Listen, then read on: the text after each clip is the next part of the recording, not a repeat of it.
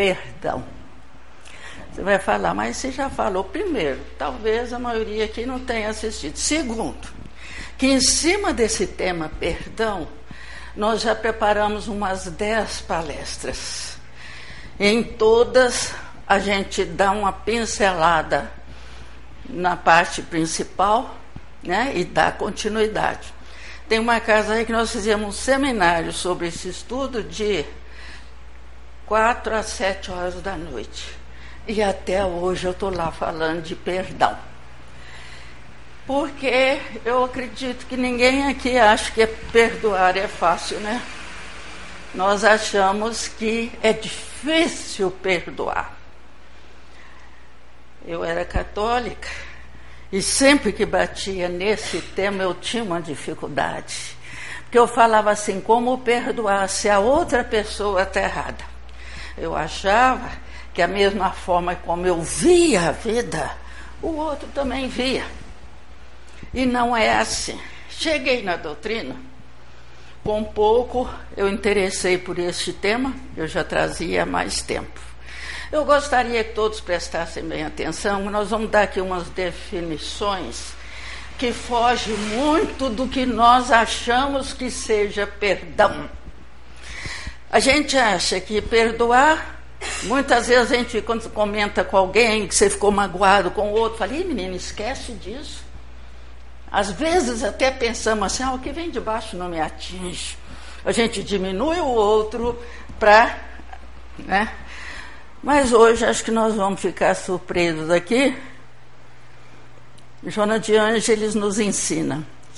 Só somos atingidos nas fraquezas que necessitamos corrigir. Prestem bem atenção. E ela nos diz também que tudo de bom ou de ruim que nos acontece é para o nosso bem. E eu procurava uma definição de perdão que pudesse facilitar mais a gente entender. E graças a Deus encontrei em Dalai Lama uma definição que eu gostaria que todos tentassem guardar para poder vivenciar. Ele diz o seguinte: perdoar é eu assumir a responsabilidade pela dor que a atitude do outro me causou. Vamos debulhar um pouquinho isso. Na realidade, nós só somos atingidos, só nos incomoda aquilo que bate na nossa imperfeição e que nós viemos aqui para corrigir. Para que que nós estamos neste planeta de provas e expiações, onde todos nós temos os nossos problemas. Nós temos uma tendência a achar que o meu problema é grande, o outro não teria um problema desse. Outro dia a senhora veio conversar comigo, o marido foi andando, ela falou, eles têm um filho problemático, não sei qual é o problema. E ela virou para mim assim: Pois é, ela já está até começando a procurar a doutrina. Eu até que aceito, mas ele não conforma de ter um filho assim, porque ele olha filhos de outros e fala: por que, que o outro tem um filho bom, um filho normal? Eu acho que não é deficiência física, mas a gente sempre acha assim. Se o problema está no casamento, no marido, a gente acha, olha aquele outro casal lá, como é feliz. A gente acha que só nós é que temos dificuldades. Na realidade, tudo que toca a nossa imperfeição, porque nós não vamos falar aqui só de perdão de uma pessoa para outra, não. Nós podemos estender isso. Tudo que nos incomoda bate na nossa imperfeição. Por exemplo, errei o caminho, com muito custo parei lá embaixo, subi um morro cansada, me incomodou, está preocupada com a hora, não ter chegado a tempo. Se eu fosse um espírito jamais evoluído, eu ia ficar calma. Tipo assim, eu tenho consciência que não foi intenção minha atrasar. Por exemplo, você está num ponto de ônibus, porque todo momento nosso é momento de evolução. O ônibus atrasa. Às vezes o ônibus nem tem condição, não tem. Não, não, não é normal ele atrasar. Aí você fica, meu Deus, toquei cinco minutos. Nossa senhora, dez minutos e o ônibus não passa. É a oportunidade de desenvolver a paciência. Se eu tenho uma pessoa que fala muito alto perto de mim, ai, essa daí não aguenta essa voz estridente. É um momento de eu desenvolver a tolerância. Todo momento nosso é momento de evolução. Então, como diz Dalai Lama, é, Dalai Lama, perdoar é eu assumir a responsabilidade pela dor que a atitude do outro me causou. É difícil? É. Mas prestem bem atenção. Nós estamos aqui para evoluir, para crescer. Estamos no lugar certo, na hora certa, com a pessoa certa. Não adianta você falar, ah, eu fui precipitada ao casar. Tá certo, quando vocês ouvem falar de casamento, tem aqueles casamentos, né, que não era para acontecer, você interessou porque o outro era rico, é outra coisa. Mas um casamento dentro das, das leis normais, nós casamos com a pessoa certa. É em família que nós temos aqueles que vão machucar as nossas feridas. Se nós analisarmos bem, não existe inimigo, não. Porque aquele que teve um comportamento que doeu dentro de mim, é como se ele pegasse um estilete e fincasse em mim e falasse: Olha aí a sua imperfeição. O outro, às vezes, nem sabe disso. Nós temos do nosso lado espíritos mais evoluídos e espíritos mais atrasados. Os mais evoluídos eles estão para nos ajudar. Nós não estamos julgando aqui as traças, não. Estão para nos ajudar. Nós temos do nosso lado pessoas também para nos ajudar. Os menos evoluídos estão aqui para nos burilar. É filho, é irmão, é amigo mais chegado, porque um comportamento deles machuca. Um comportamento de um estranho, você sai de perto. Mas o comportamento de uma pessoa chegada, gente, mas estamos no lugar certo, na hora certa, com a pessoa certa. Não existe acaso. Nós falamos isso. A gente vê escrito nos carros, não existe acaso. Mas nós não temos hábito de refletir. Aí é que mora o perigo. A gente vem aqui, às vezes tem um estudo muito bom, saiu ali da porta, você nem lembra mais o que, o expositor falou. O expositor não vai sair de casa, não vai estudar para chegar aqui e jogar conversa fora. Né? A oportunidade que nós temos de aprender, mas vai produzir efeito se eu sair daqui refletindo sobre isso. Porque a melhora depende de mim. Primeira coisa, eu preciso querer melhorar. Por isso, Cristo, quando o doente procurava, ele perguntava: O que queres? Quando a pessoa falava, Eu quero melhorar, ele tinha condição de ver a força daquela pessoa. Ele dizia: Tua fé te curou.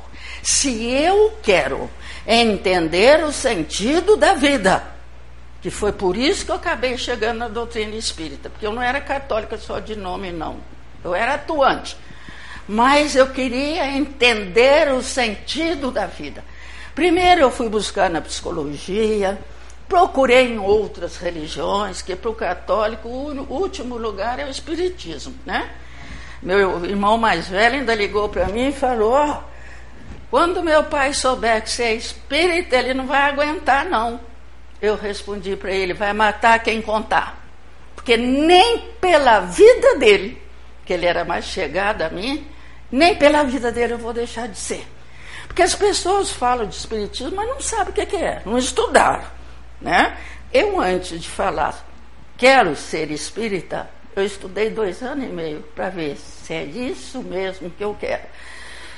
E como Cristo já ensinou lá atrás, quando os apóstolos começaram a ficar preocupados, porque ele ia voltar para o plano espiritual, o que, que ele disse para os, apóstolos?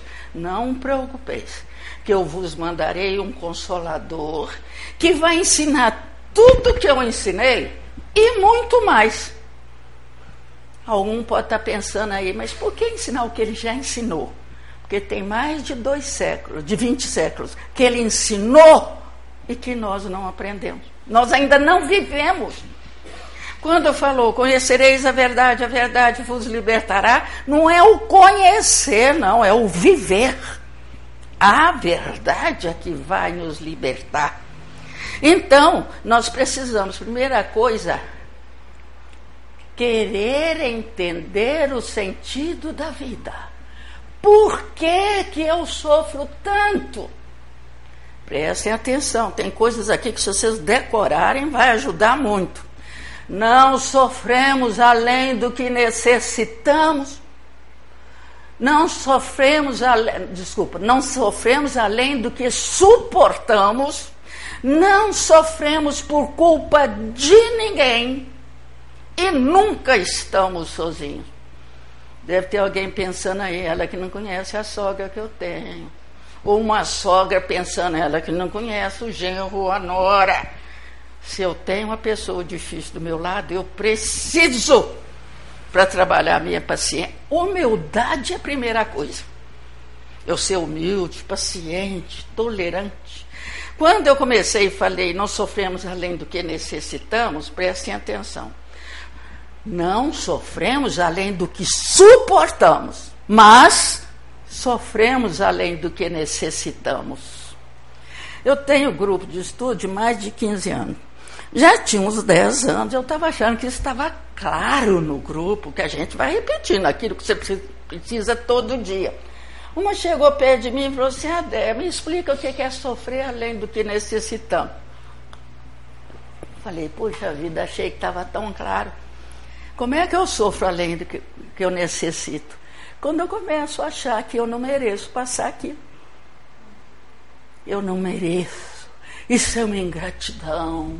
Ninguém merece isso. Se começa uma dor, ai meu Deus do céu, eu não vou aguentar essa dor. Aí vai doer mais. Porque o meu pensamento está falando que vai aumentar a dor.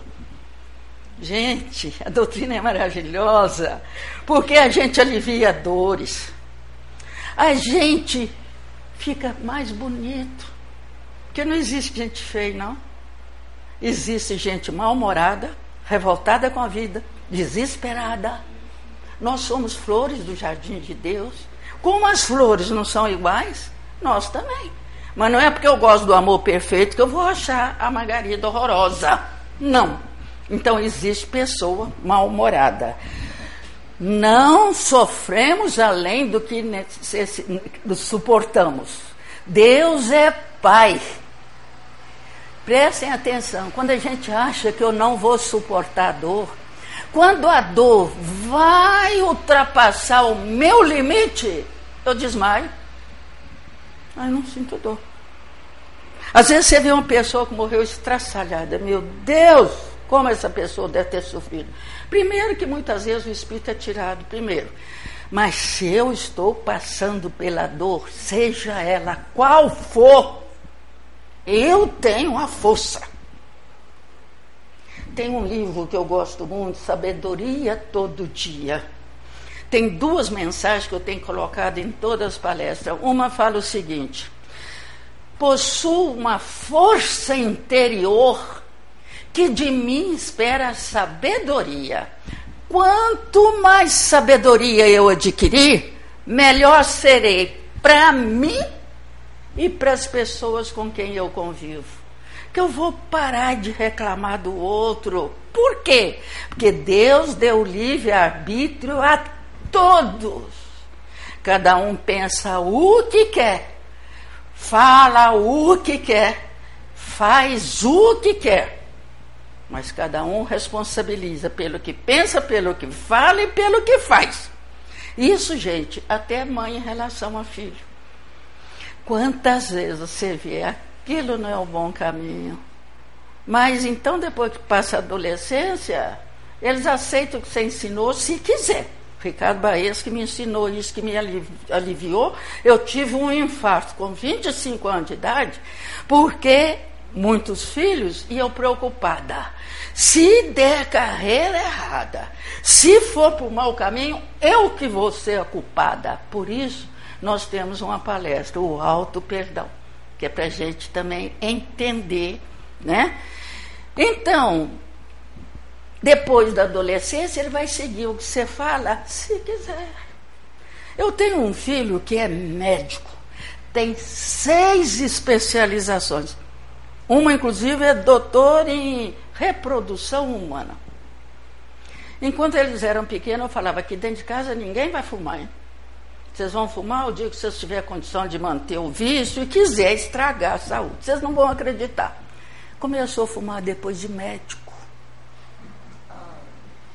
Hoje é diabético, hipertenso, tem uma porção de coisa.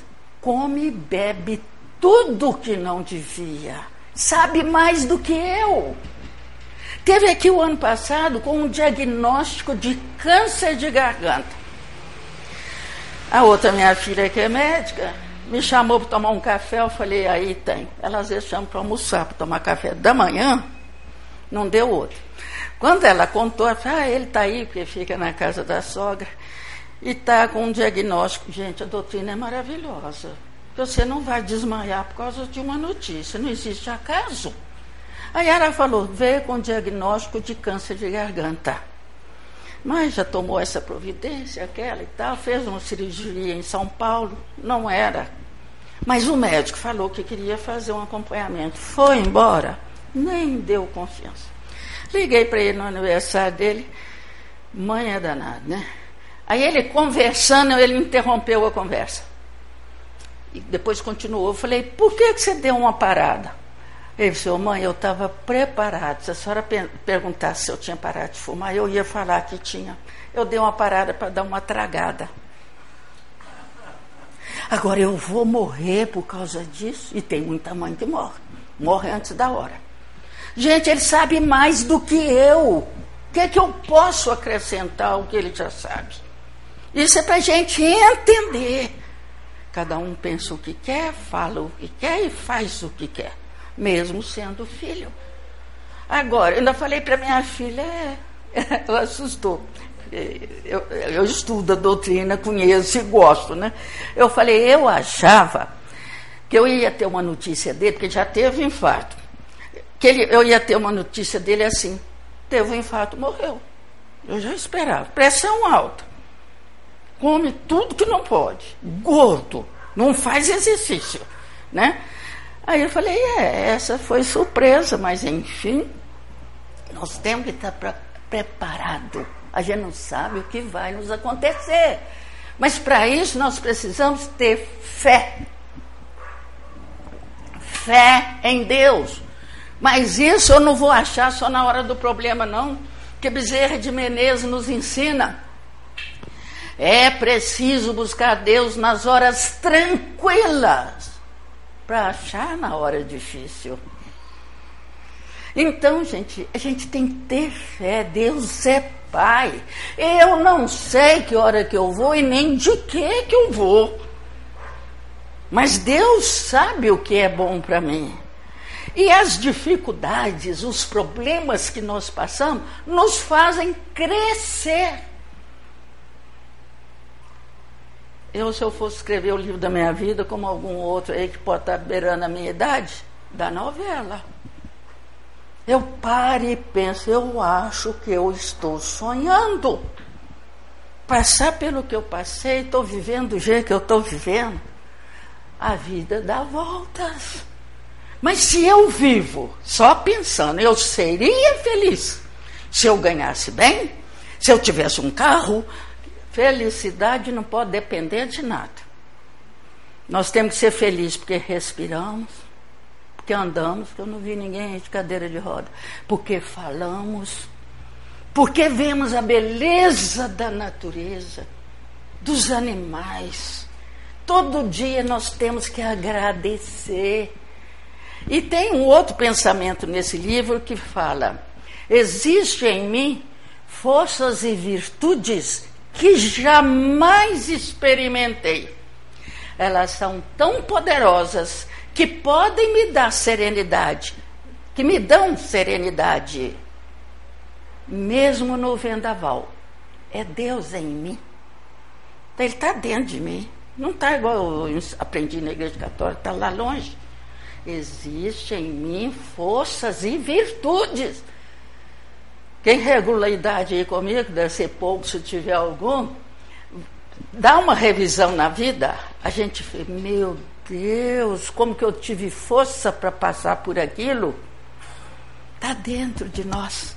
E a doutrina maravilhosa nos ensina isso, mas precisamos aprender a refletir, meditar, fazer silêncio, momentos de silêncio no nosso dia a dia.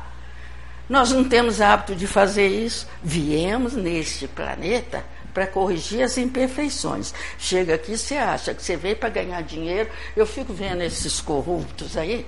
É tanto dinheiro que eles não vão dar conta de gastar numa encarnação. E querem mais, e querem mais. Estão fora da realidade.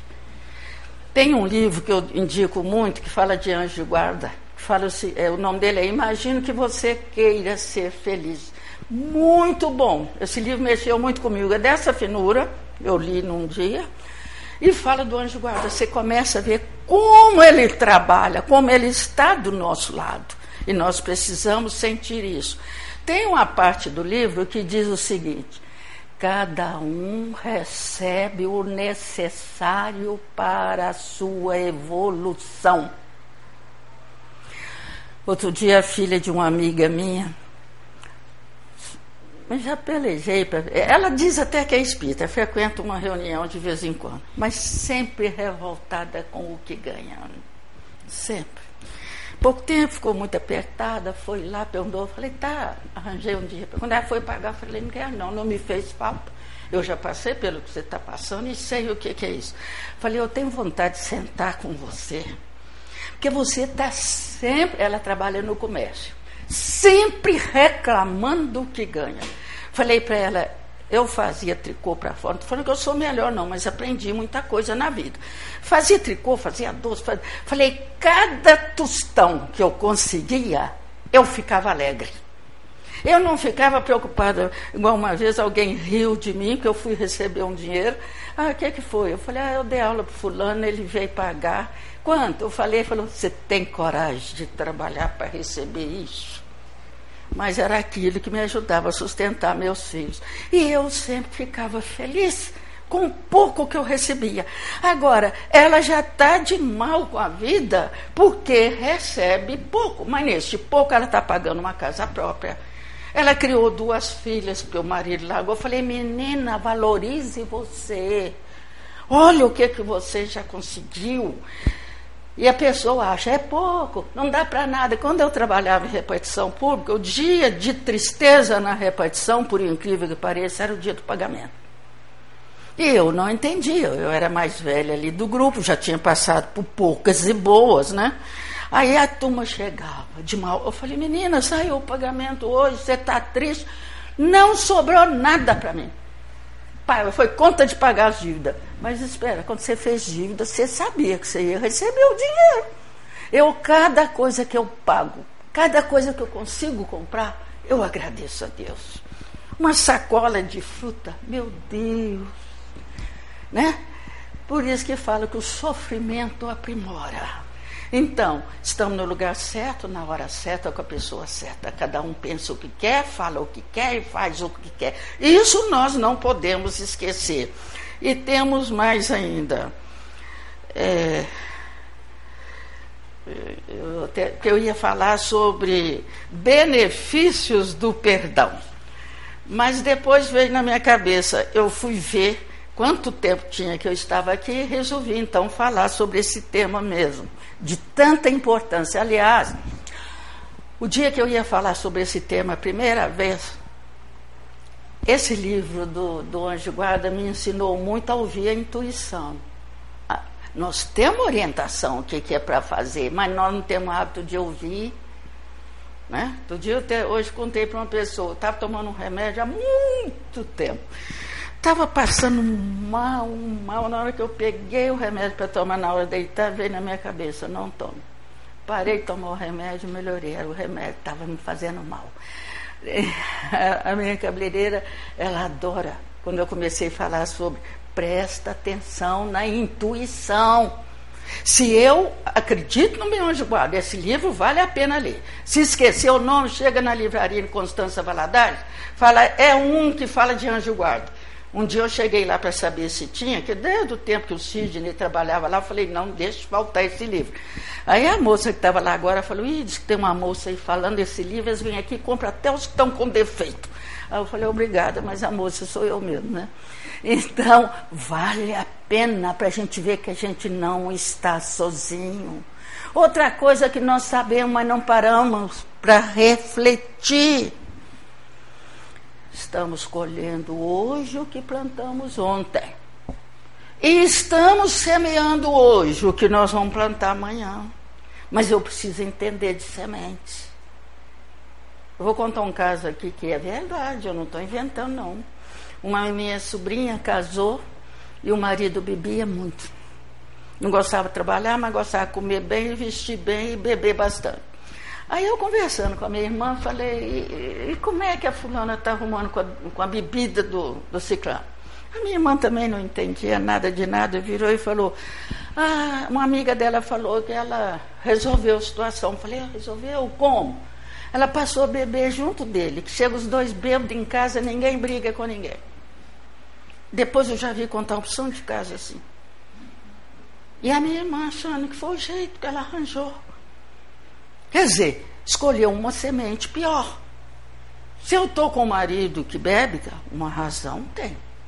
Quem sabe no passado eu fui filho dele, eh, ele foi meu filho e eu induzi ele à bebida. Agora eu venho sofrer as consequências. Temos que estudar. Sem estudar, só ouvindo palestra é pouco.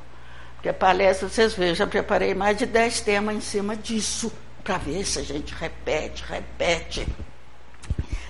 Então nós temos que entender, nós estamos plantando hoje para colher amanhã. Mas o que é que eu estou plantando? Eu tenho o hábito de estudar, de refletir. Viemos aqui a única razão para corrigir as nossas imperfeições. Chegamos aqui, mal nos entendemos por gente, você já quer saber como é que ganha muito. Há pouco tempo chamaram para falar numa escola, mas não podia falar em religião, não. Escola de quinta, aluno de quinta, oitava série. E eu aproveitei e falei, agora mesmo vocês vão preparar para o vestibular. Nós todos trazemos um talento. Nós temos que prestar atenção o que é que eu gosto de fazer. Mas eu preocupo muito com esses adolescentes que eles querem fazer faculdade. Aí, aqui tem menos candidato, ele vai fazer aqui para passar. Depois acaba a faculdade, o que, que ele vai fazer com aquele diploma? Ele não tem vocação para aquilo. Uma vez eu vi um exemplo com Raul Teixeira, achei fantástico. Diz ele que às vezes um filho veio para ser comerciante. Mas aí o pai fala: ah, não, meu filho, não mexer com comércio, não. Você vai ser médico. O filho foi ser médico. É esses médicos comerciantes. Que primeiro, né? Eu presenciei. Uma vez meu pai estava com artrite reumatoide, levamos ele numa clínica no Rio. E o médico falou, em três dias ele anda, realmente. Em três dias ele começou a andar. E eu ia com ele lá na clínica. Um dia chegou um senhor com uma filha de nove anos, também com artrite reumatoide, e não andava. E o médico tinha perguntado a, a profissão do pai. O pai disse, eu sou fazendeiro. Mas assim, ele tinha um pedaço de terra e ele vivia daquele pedaço de terra, né? Força de expressão. Aí o médico analisou e virou para ele e falou assim: Olha, eu ponho sua filha andando em três dias. Ele falou, ah, doutor, mas enquanto vai ficar isso? Quando o médico deu preço, ele falou, ah, eu não posso. Eu não tenho esse dinheiro. O médico virou para ele e disse, vende a sua fazenda. Que era o ganha-pão dele. É aquele que veio para ser comerciante e foi ser médico. Eu tenho uma amiga, mas ela é comerciante, meu Deus, agora começou na doutrina, eu mesmo falei com ela, começou, eu falo, toma cuidado com seu espírito, porque você é muito comerciante. Ela viveu muito tempo vendendo coisas, aquela época aqui no Paraguai traduzir coisa para vender. Ela é comerciante demais. Ela faz você comprar uma coisa que você não quer, de tanta lábia que tem. Né? Gente, Deus é tão sábio que Ele deu os talentos para nós. O que é que você tem vocação? Eu falo, eu tenho dois filhos médicos e muita gente acha, ah, médico da Estado é uma vida escravizada. Você vê, você liga para marcar uma consulta, tem só para o fim do ano, outro ano que vem. Né? Eu um dia estava lá na casa desse meu filho e ele está dedicando mais à ginecologia e obstetrícia. Aí pediu que eu fizesse lá frango com quiabo, porque a sogra morava com ele, só fazia comida baiana. Eu fiz. Gente, mas ele comeu. Ele comeu e bebeu. Eu pensei comigo, meu Deus, e se tiver um chamado de repente? Ginecologista. Né? Mas olha o que, que é a vocação. Tanto ele como a minha filha, minha filha fala, quantas encarnações eu tiver, eu vou ser médico. Aí ele deitou lá. Né? Eu falo, deitou igual um sapo, já é gordo, comeu demais, roncando, né? Daí a pouco tocou o telefone, a sogra dele balançando ele, Romualdo, Romualdo, estão ligando do hospital, porque a fulana, sua paciente, internou. Quando ele internou, eu falei, é agora que o bicho vai pegar, né? Porque comer igual comeu, beber igual... Gente, olha como é que é a vocação e os espíritos ajudando. Quando ele entendeu, ele deu um pulo da cama, ele era outra pessoa. Pegou o telefone ligou para o hospital. Ó, oh, você dá um banho nela, deve ser às vezes uma pessoa muito carente. Você dá um banho nela e dá muito carinho que eu estou chegando aí. Eu falei, é a vocação e Deus ajuda. Você vai falar, mas ele não errou de comer demais? Mas aproveitou que a mamãe estava lá para fazer, mas levantou como se não tivesse bebido e comido tanto. Quando é vocação. Agora, quando não é vocação, você faz tudo, você cansa, né? Porque, igual fala, a vida de médico não é brincadeira. ah, meu Deus, já atendi hoje o dia inteiro, enviei mais e tudo mais. Para isso Deus deu os talentos. E outra, deu os talentos para que haja equilíbrio no universo. Né? Então, uma pessoa gosta de fazer isso, a outra gosta de fazer aquilo.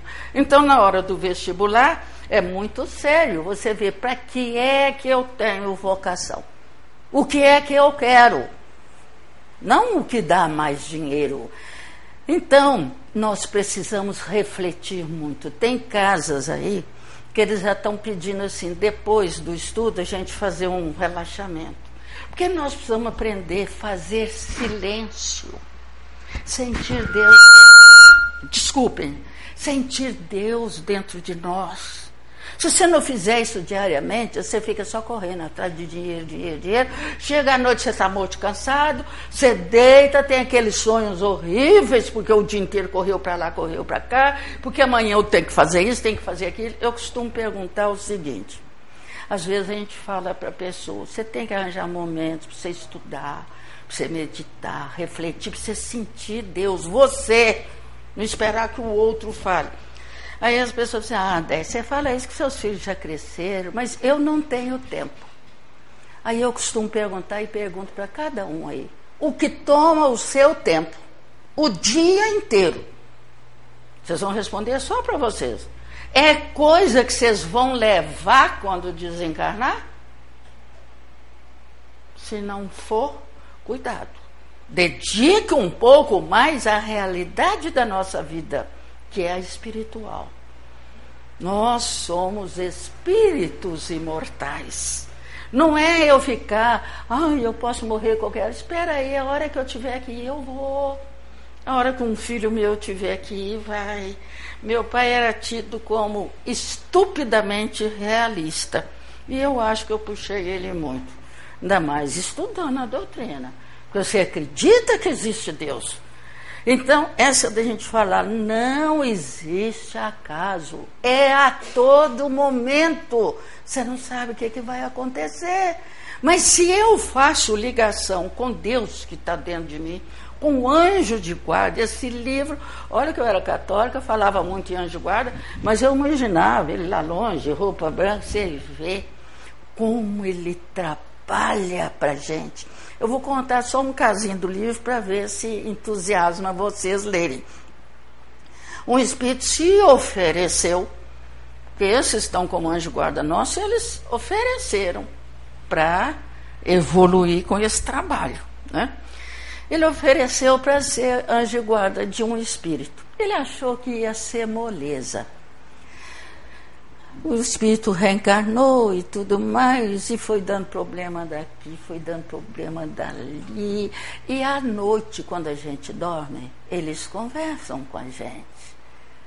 Eu falei, eu agora comecei a ficar amiguinha no meu anjo guarda. Quando tem um, uma pedra no meu sapato, que eu não estou sabendo, eu falo assim, ó, quando eu dormir, me orienta. Uma vez eu estava com um probleminha, abrindo um parêntese aqui. Aí, de repente, eu conversei com ele em pensamento. Falei: olha, eu não posso ficar preocupada com essa situação, não. Eu tenho coisa muito séria, que é o estudo, né? o trabalho. Aí começou a vir um som de coisa na minha cabeça. Eu ainda falei com ele em pensamento. Agora eu não quero, não, porque eu vou achar que eu estou inventando. Vamos fazer o seguinte: amanhã, quando eu acordar, primeira coisa que vir na minha cabeça em relação a isso, eu vou saber que é você que colocou né, para entender melhor, é uma filha que eu tenho, que até outro dia eu lendo um livro, ainda falando, a pessoa quando está mal com ela, ela descarrega na mãe. Então, para ela, eu sou a pior mãe. E uma tarde eu comecei a pensar, gente, o que que eu fiz? Ela tem mais de 50 anos, o que que eu fiz para essa filha de tão grave, né? Para ela ter mágoa de mim. Aí eu conversei com ele, eu falei, eu tenho coisa séria para pensar. Eu não posso ficar pensando nisso, não. Tudo bem, deitei e dormi. Quando eu acordei, acordei com uma musiquinha, talvez aqui alguém conheça, eu aprendi para cantar lá com as, as, as senhoras que estão lá nas casas terapêuticas, né? O meu advogado é Jesus, a minha causa eu lhe entreguei. O meu advogado é Jesus, na justiça dele eu confiei. Na hora que eu acordei, acordei com essa música na cabeça. Aí eu falei para ele: entendi o recado. Quem pode me julgar é só Deus, só Jesus. Se eu errei na, na educação da minha filha, fazendo o melhor que eu pude, eu tenho certeza que foi o que eu fiz, eu não mereço castigo. Era o que eu sabia fazer. Agora, se eu errei, podendo fazer melhor, aí a coisa muda de figura. Então, gente, nós todos temos esse anjo guarda. Para nós chegarmos aqui, eles ajudaram. Porque senão podia aparecer uma pedra lá no seu sapato, uma coisa qualquer, você querer vir e não chegar. Eles estão sempre dispostos a nos ajudar. Mas o problema é que nós queremos as coisas do jeito que nós queremos. André Luiz fala uma coisa, ele diz o seguinte: quando o discípulo está pronto, o mestre aparece. Quando desejamos, isso acho que é Emmanuel que fala. Agora, o André Luiz, quando desejamos realmente alguma coisa, alguma coisa que tem a ver com a minha evolução quando eu desejo realmente alguma coisa, o universo movimenta a meu favor. Não é quando eu desejo ganhar na loteria para ficar rico, não. Alguma coisa que é para o bem da minha evolução. Porque é a única razão de estarmos aqui.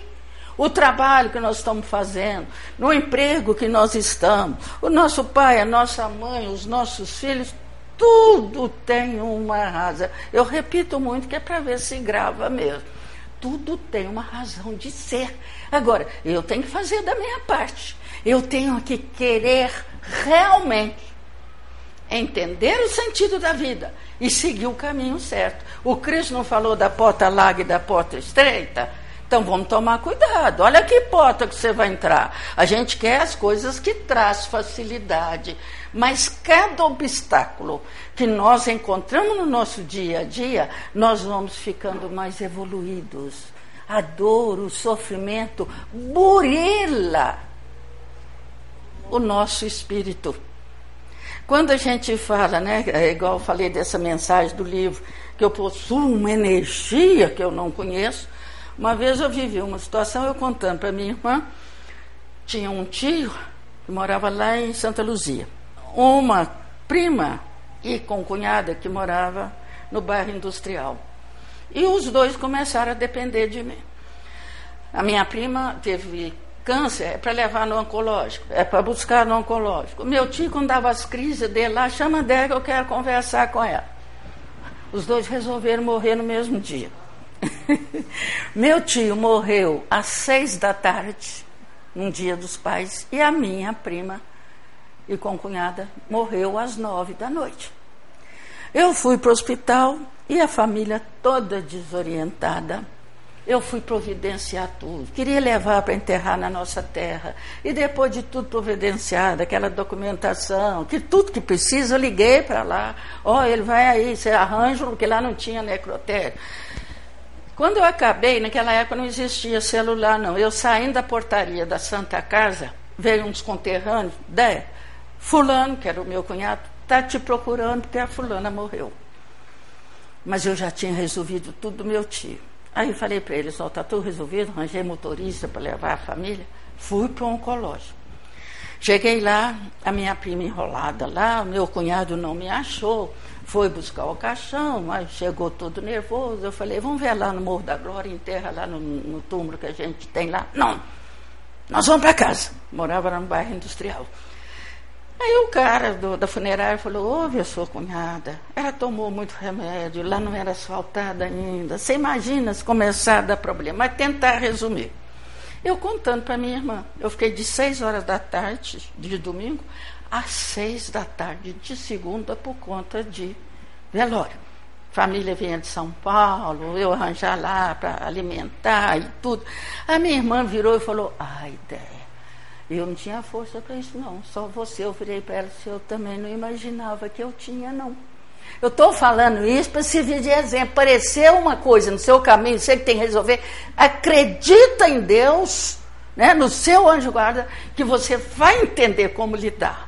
E cada dificuldade que a gente vai vencendo, a gente vai ficando, vai amadurecendo, a gente vai crescendo, vai ajudar nas próximas dificuldades, porque nós todos vamos ter. Não é uma só, não. Nós temos que evoluir muito. Agora, a experiência que você adquire para vencer uma dificuldade, ela já te ajuda para vencer o outro. Porque, gente, se a gente entrasse na escola no primeiro ano, chegava no segundo, você ia aprender as mesmas coisas do primeiro ano? Claro que não, né? Vai ser um pouco mais difícil que o primeiro ano. E assim vai a vida toda. Mas nós temos capacidade. Porque se não tivesse, não estaríamos passando por aquilo. Mas isso nós vamos adquirindo no nosso dia a dia buscando estudar, tem tanto livro. Eu tenho indicado muito um chamado hum, Renovando Atitudes, que é do Espírito Hamed, pelo médium Francisco do Espírito Santo. E tem um que é Atitudes Renovadas, que é do Alírio Cerqueira. Então, são livros, José Carlos de Luca tem uns livros maravilhosos tem o Médico Jesus, são livros de capítulos pequenos, que você pega, lê, mas refletindo o que lê. Eu tenho esse grupo de Joana de Ângeles, tem 15 anos que nós estamos estudando Joana de Ângeles, nós estamos acabando agora o terceiro livro, são fininhos assim. Já teve gente que saiu do grupo porque diz que eu sou muito devagar. Mas eu falei, nós não estamos aqui para ler. Lê, você lê em casa. Você vai precisar sair da sua casa, reunir um grupo para ler Joana de Ângelo? Você pega em casa e vai ler. Nós estamos para estudar. Nós temos uma hora e meia de estudo, porque elas pediram para fazer relaxamento, meditação, para você eh, aprender a fazer no seu dia a dia. Nesta uma hora e meia, a gente faz a medita meditação, relaxamento e lê um parágrafo. Mas este parágrafo, uma pessoa falando, eu falando, por que, que nós demoramos tanto? É assim, ah, mas vocês devem analisar parágrafo por parágrafo. Eu não. Palavra por palavra. A gente traz aquilo para o nosso dia a dia. E todas as vezes eu chamo atenção, nós estamos aqui para sair melhores. Essa oportunidade que Deus nos deu de estar aqui, que é um presente, a equipe espiritual que nos protege, a equipe espiritual da casa. E às vezes a gente está aqui pensando, eu acho que essa mulher não vai parar de falar hoje, não. Eu vou chegar em casa, eu tenho que fazer isso, fazer aquilo, e não aproveita as oportunidades que Deus nos dá. Para isso, nós precisamos querer, ter vontade, nós precisamos fortalecer a vontade e precisamos buscar conhecimento. Porque eu, quando eu cheguei num ponto da minha vida, que eu falei, eu preciso entender o sentido da vida. Mas eu fiquei preocupada, eu tenho que tomar cuidado onde que eu vou. Porque às vezes eu posso achar que o caminho é aqui e é para cá. Por isso eu demorei a chegar na doutrina espírita, fiquei dois anos e meio estudando para ver se era aquilo que eu queria. Então, às vezes a gente fala, ah, eu tenho, tem gente que fala, porque a gente ainda não sabe nada. Quanto mais estuda, mais a gente vê que precisa aprender. Tem gente que fala assim, eu tinha vontade de conhecer a vida do jeito que você conhece. Só é, mas por quê? É só querer. Ah, não, mas eu não consigo. Então não quer. Né? Ah, eu tinha vontade de mudar minha vida, ser mais paciente, ser mais calma, mas é tão difícil, então eu não quero. E quando André Luiz fala que quando nós desejamos realmente alguma coisa, o universo movimenta ao nosso favor. Quantas vezes, é, muitos devem lembrar aqui daquela livraria que tinha na Rua Alft, hoje é Palimontes. Quantas vezes eu disse ali, falei, meu Deus, eu precisava de um livro assim, será que existe? Eu entrava na livraria, olhava, o livro estava lá. Porque eu queria realmente. Então não adianta a gente achar que as coisas vão cair de graça, não. Que é no esforço, na busca, na certeza que eu estou aqui para crescer, para evoluir. Como é que eu vou chegar lá? Vou, dar, vou encerrar mas vou dar uma dica para vocês. Pense um pouco como é que está a sua vida. Se você vai gostar desta vida por muito tempo na eternidade. Se você está deprimida, você vai chegar assim lá. Nós vamos chegar do lado de lá do jeito que estamos aqui. Tem uma colocação de. Do, eu fico com pressa para acabar, começo a esquecer. Do Inácio Ferreira que lá no plano espiritual ele trabalha também no hospital de psiquiátrico, né? Aí uma senhora foi chamá-lo, doutor Inácio, chegou uma senhora, o senhor tem que ir lá para atender. Ela não acalma de jeito nenhum. Aí doutor Inácio foi entrando, ô oh, fulana, como é que você está? Ela virou, como é que eu tô? Eu tô do jeito que eu estava lá na terra. Deprimida, angustiada, ansiosa. Ele virou para ela assim: por que, que você não, não arrumou lá? Ela virou assim: ah, doutor Inácio, era meu marido. Ele me traía, ele judiava de mim. Ele falou: por que, que você não arrumou lá? Ela virou assim: mas o senhor incentiva a separação? Falei: não, eu não incentivo. Mas há casos que às vezes é preferível. Então não arrumou aqui? Vai para lá do mesmo jeito. E será que é isso que nós queremos? Eu vou falar para vocês, eu não estou aqui porque já estou boa para. Não, eu quero aprender, eu quero evoluir, quero aproveitar o tempo que eu estou aqui. Ainda outro dia, uma senhora ouvindo um pouquinho da minha história, falou: Ô, escreve um livro. Eu falei: Não. Hoje, tudo que eu aprendi, a força que eu encontrei e tudo eu quero usar para trabalhar. Quando, até no Evangelho tem assim, quando o outro está caído, lá pega a mão dele e fala, levanta, você pode, você pode. Eu consegui, você vai conseguir também. Né? Então, quero aproveitar, porque eu tirei, estudando, eu tirei muita lição de tudo que eu passei. Não passei sozinha, não estava sozinha, porque eu não tinha condições, mas fui amparada. Mas para isso, precisamos querer. Querer realmente, não é querer que o outro vai trazer a coisa pronta para mim, não. Porque é buscando, é exercitando, é crescendo que eu vou cumprir a minha missão aqui. Que Jesus nos abençoe, que nós possamos sair daqui refletindo em alguma coisa, pelo menos naquela colocação de Dalai Lama, perdoar é eu assumir a responsabilidade, porque o comportamento do outro doeu porque bateu na minha imperfeição. Imperfeição que eu vim aqui corrigir. O outro está sendo instrumento.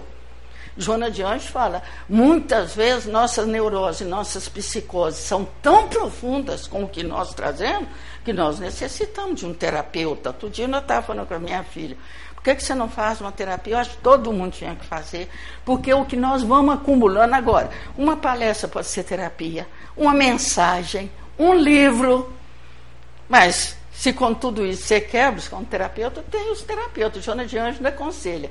Se possível, que seja um terapeuta que entenda do homem integral. Para entender que muita coisa que você está passando, você traz de lá. Nós não somos coitadinhos. Se a cruz está pesada, eu tenho a força. Vocês lembram? Desculpa um pouquinho, eu vou terminar. Tem uma passagem que diz assim: tinha um salão enorme cheio de cruz, que as pessoas não aguentavam e ia lá. Você conhece essa, né? Aí entrou uma pessoa querendo, ah, não, eu quero uma. Esta, porque todo mundo acha que a cruz dele é pesada. E isso é que desanima a gente, que o tempo passa e você não está crescendo. Aí falou, ela falou para o guarda assim, eu quero trocar minha cruz. Minha cruz é muito pesada. Ele falou, esteja à vontade. Põe a sua e escolhe outra. Ela escolheu uma olhou uma assim, meu Deus, aquela é tão pequena, a minha é grande. Mas quando ela pegou e pôs no ombro, era um peso. Ela falou assim: não, essa eu não quero, não. Achou outra bonita, cheia de flores. Aí ela falou: olha aquela, a minha é dura, é grande, é isso, é aquilo. Foi, pegou a cruz. Quando ela pôs a cruz no ombro, aqueles galhos, aqueles espinhos começaram a incomodar, ela largou a cruz. E foi procurando, procurando. De repente ela pegou uma e falou: Essa sim. Essa eu dou conta. Aí passou a mão na cruz e foi saindo. O guarda virou assim: E aí, você achou a cruz certa? Ela falou: Custei, mas achei. Essa daqui encaixa direitinho. Esta foi feita sob medida. Ele falou: É a que você trouxe. Que Deus é Pai. Ele não vai pôr uma cruz que a gente não suporta. E vamos aproveitar enquanto nós estamos aqui, porque aqui é que é a hora de evoluir, de crescer. Que Jesus abençoe a todos. Mas vamos refletir no que nós ouvimos nessa noite. Muita paz.